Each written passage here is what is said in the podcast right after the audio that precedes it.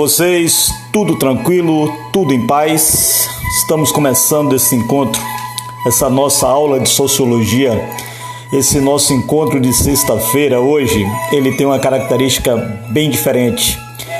Nós vamos conversar sobre os exercícios que vocês fizeram. Eu tenho, nós vamos nos ver pelas ondas da web e esse movimento todo me encanta. Espero que todos vocês estejam bem, que todos vocês estejam bem tranquilos.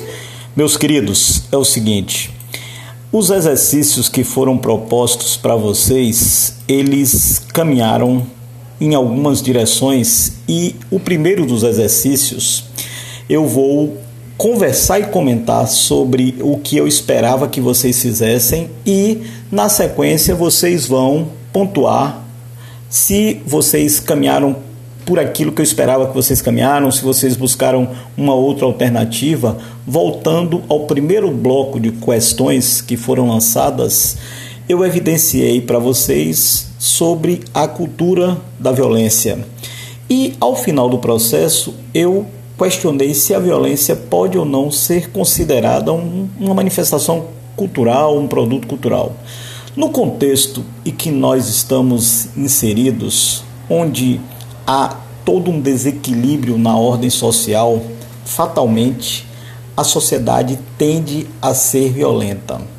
E essa sociedade que tende a ser violenta, ela na maioria das vezes é, cria conflitos de todas as ordens pelo fato de que muitas das pessoas que estão inseridas nesse contexto, elas não têm acesso a determinados bens, elas não, elas não têm acesso aquilo que deveria ter, pelo menos no que diz respeito à igualdade preconizada na lei, esse é um dos fatores.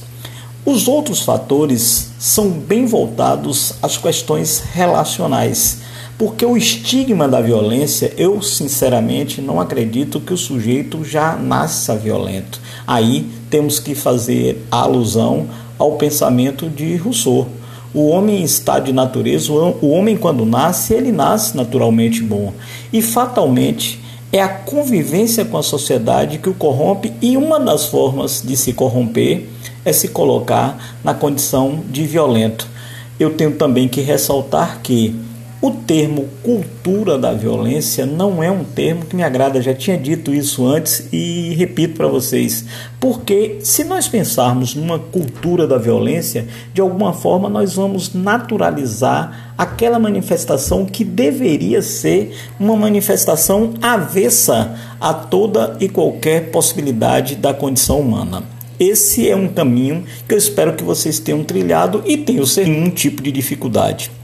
Na sequência, eu perguntava sobre é, o indivíduo ou a sociedade, quem primeiro chegaria, como é que isso funciona, é os indivíduos moldam a sociedade ou a sociedade que molda, e na sequência daquilo que era questionamento maior, era o fato de dependermos uns dos outros, e se essa dependência ou interdependência é, poderia de alguma forma retirar nossa autonomia e aquele modelo de sociedade que obriga as pessoas muitas vezes a fazer o que não quer, a experimentar aquilo que não quer, e se nós tínhamos ou temos condições de mudar a sociedade. É claro que cada um de nós, na condição de sujeito ativo da vida social, nós temos sim condições de mudar a sociedade, nós temos condição de mudar as nossas ações em sociedade, nós temos condição de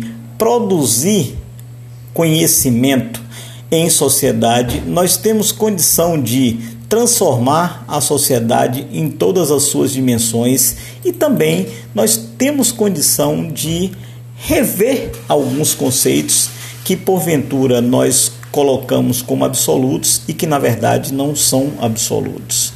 No segundo bloco de questões, a primeira diz respeito a um título para uma, para uma charge, né? onde não há vagas para empregos. E eu peço a criação de um título. Bom, que título poderia ser um título bacana? Um deles, por exemplo, é, diz respeito à ausência de caminhos, de trilhas de possibilidades. O título seria O que vai ser da minha vida? Ou, quem sabe, a importância do emprego, ou quem sabe ainda, a boa formação pode dar ao sujeito a chance de não passar por um processo semelhante. Um fato concreto que nós não podemos nunca perder de vista é que hoje por exemplo, no Brasil, nós temos milhões de pessoas desempregadas e com essa nova crise que alavanca o mundo e deixa o mundo perplexo em relação a como as coisas vêm acontecendo, seguramente, pessoal, nós teremos ainda para frente, o ano de 2020, 2021, 2022, até que haja uma recuperação desse processo. Sinceramente, eu acredito que vai demorar, leva tempo, mas pensar nas questões relacionadas ao trabalho e na importância do trabalho para nós é sempre fundamental, porque afinal de contas, o trabalho, o movimento do trabalho é isso que movimenta a sociedade, é isso que move a sociedade, é isso que faz com que a sociedade ela tenha a sua nova experiência de ser e de estar. Agora uma pequena pausa para que não fique cansativo para vocês e daqui a pouquinho nós vamos interagir sim. Eu quero saber de vocês, afinal de contas eu tô com saudade e esse é um caminho que a gente está assumindo aqui, colocando em evidência as nossas ideias. Vocês tiveram toda a liberdade do mundo de produzir as melhores respostas. Vocês tenho certeza que fizeram as melhores respostas e quando nos encontrarmos pessoalmente, assim espero o quanto antes eu tenho certeza absoluta que vou ficar muito feliz com a produção de vocês, meninos e meninas do primeiro ano do Colégio Anchieta. Pois bem, no segundo instante, ainda no bloco B, eu evidencio um poema de Mayakovsky e coloco para vocês quem são os trabalhadores que são abordados no poema. Observem o poema. A todos que saíram às ruas de corpo, máquina cansado, a todos que imploram feriado, às costas que a terra estenua. Primeiro de maio, sou operário, esse é o meu maio. Sou camponês, este é o meu mês. Sou ferro, eis o maio que eu quero. Sou terra, o maio é minha era. Quais são os trabalhadores? Não só os trabalhadores do campo, os trabalhadores da cidade, os trabalhadores das fábricas, todos eles estão abordados nesse poema de Mayakovsky. Na sequência, de acordo com o poema, por que esses brasileiros que estão inseridos no processo de produção capitalista imploram feriado? Gente, para o sujeito que trabalha 30 dias seguidos, a possibilidade de um feriado é a possibilidade do descanso do corpo o descanso da alma e é fundamental para a vida daquele que tem a vida voltada única e exclusivamente no trabalho. Como é possível interpretar a expressão corpo-máquina utilizada no poema? Fundamentar essa resposta é evidenciar o pensamento de Marx a linha de montagem, o sujeito que perde a noção do que está fazendo, o trabalho colocando em evidência a vida do sujeito de uma forma maquinal, anulando toda e qualquer possibilidade do sujeito conhecer e reconhecer outra coisa que não seja o trabalho. E, no final, considerar o poema os conhecimentos, o trabalho na sociedade moderna, possíveis significados da adoção do Dia do Trabalhador como data comemorativa. Bom, é realmente interessante pensar no Dia do Trabalhador como aquela data que representa a vida do sujeito que transforma a sociedade, que movimenta a sociedade, que equilibra as relações de vida na sociedade. É pensar na vida como um conjunto fundamental a partir daquilo que as pessoas que trabalham movimentam a vida, ou seja, todas as nossas vidas estão imbricadas, estão ligadas, estão concatenadas. Fazemos parte de um mesmo corpo social. A última questão, não tenham essa questão, espero que vocês não tenham essa questão como uma provocação, mas observem pensar em dois modelos de família e pensar nas transformações da família a partir das duas, das duas imagens. Meus queridos, encontro há muito mais desencontro. E quando você pensa nos modelos de família, na maioria das vezes as famílias estão muito distantes. Observem esse tempo que nós estamos, por exemplo, vivendo. Veja que coisa curiosa, algumas pessoas chegando ao desespero de não ter como segurar a onda por estar perto dos filhos, os filhos desesperados porque estão próximos dos pais e observem mais ainda aquilo que às vezes os meios de comunicação fazem. Estão todos muito próximos, todo mundo muito próximo, mas esse próximo às vezes não é tão próximo, há uma distância, há toda uma frieza relacional e mais, além da frieza relacional, há também o distanciamento que às vezes é produzido pelo próprio sujeito que não quer ficar perto daquele que ama. Coisa estranha essa, né? E que modelo de família nós podemos pensar? Agora, Enquanto a gente vai pensando um pouquinho agora.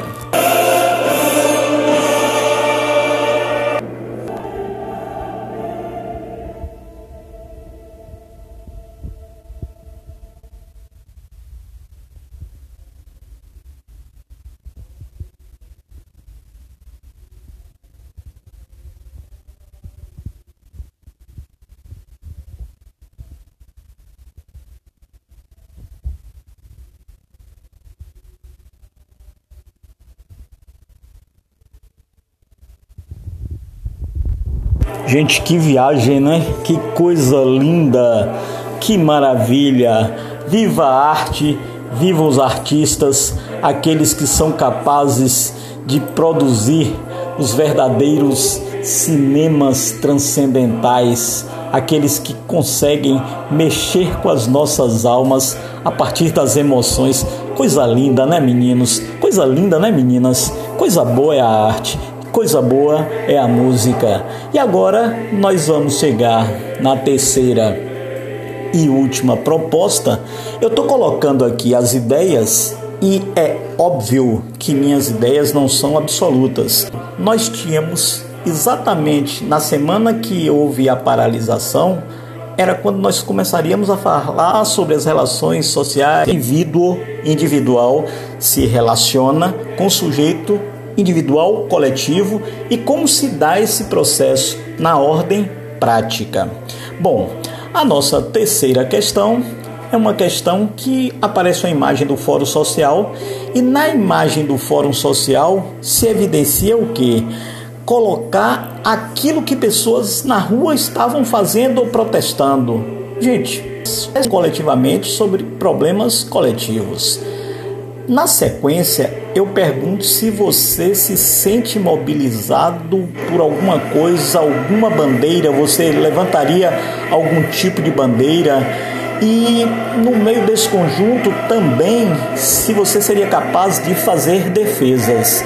Gente, eu faço uma questão como essa, eu sempre vou fazer defesa da vida, da dignidade da vida, da dignidade da pessoa humana, daquilo que é valor incomensurável, inquestionável numa ordem social. Eu defendo o equilíbrio das relações, eu defendo que todas as pessoas possam gozar de somente o amor é capaz de transformar as relações da vida. Eu defendo essas bandeiras. E assim a gente chega no finalzinho, e no finalzinho desse bloco 3 tem uma afirmação que, a partir do que está sendo posto, se pode registrar algum tipo de ação social. Claro que sim. É óbvio que sim. É o envolvimento de pessoa, existe envolvimento de gente. Agora vê só, como tem envolvimento de pessoa, como tem envolvimento de gente, vamos pensar mais uma vez na arte. E ao pensar na arte, vamos pensar, por exemplo, naquilo que os artistas percebam que eu estou falando muito em arte, estou falando muito nos artistas, afinal de contas, sexta-feira, né, queridos? Hoje é sexta-feira, é dia de muita tranquilidade nas nossas vidas, é dia de paz nas nossas vidas, é dia de aula de sociologia e é, eu coloco sempre e evidencio sempre o seguinte: nós temos e precisamos sempre pensar nos modelos de sociedade que deem para nós um mínimo de garantia de vida digna. E esse conceito de vida digna, que muitos dizem que é um conceito difícil de se absorver, não é não, pessoal. Vida digna parte sempre da premissa de que sujeitos precisam ser reconhecidos como sujeitos. Neste primeiro bloco, eu vou encerrar com um poema. Eu peço licença a vocês e nós vamos agora ouvir um poema. Eu vou declamar para vocês um poema de Tiago de Melo. O título do poema é Faz escuro, mas eu canto. E observem o que eu vou lhes dizer agora com muita saudade, com muito carinho e com tudo aquilo que eu posso pensar de bacana para vocês nessa manhã de sexta. Faz escuro, mas eu canto, porque amanhã vai chegar. Vem ver comigo, companheiro, a cor do mundo mudar. Vale a pena não dormir para esperar a cor do mundo mudar. Já é madrugada, vem o sol, quero alegria, que é para esquecer o que eu sofria. Quem sofre fica acordado defendendo o coração. Vamos juntos, multidão, trabalhar pela alegria. Amanhã é um novo dia. Pensando dessa forma, queridos, nós vamos transformando as nossas vidas com os verdadeiros significados que vale a pena, que valem a pena. Então, me despeço dizendo: muito bom estar com vocês. Apesar da distância e da amplidão, nós estamos juntos o bolero de Ravel embala este finalzinho e eu desejo a todos um excelente dia. Na sequência, estarei à disposição de vocês para dirimir todas as dúvidas. O exercício que está sendo colocado hoje, vocês vão dar a ele a mesma dimensão dos demais, o mesmo carinho, o mesmo trato na outra semana nos veremos de outra maneira, com outras formas. E assim, queridos, nós vamos construindo a nossa história e vamos passando por esse tempo. E o que importa é que a gente passe por esse tempo com dignidade. Essa semana eu vi uma entrevista muito interessante num programa de televisão chamado Roda Viva. E o entrevistado disse algo que me marcou muito e que realmente eu concordo com o que ele dizia. Falando sobre essas questões relacionadas ao coronavírus, ele disse: aquele mundo que nós vivemos há um tempo atrás, ele não existe mais. A partir desse advento, todos nós de alguma forma somos convidados a experimentar esse tal admirável mundo novo e eu, professor Rosival Carvalho, espero sinceramente que nesse admirável mundo novo nós possamos cada vez mais nos amar, espero que cada vez mais a gente possa respeitar o outro, cada vez mais a gente possa acolher o outro, cada vez mais a gente possa ser solidário com o outro. Um abraço, queridos, e até a próxima.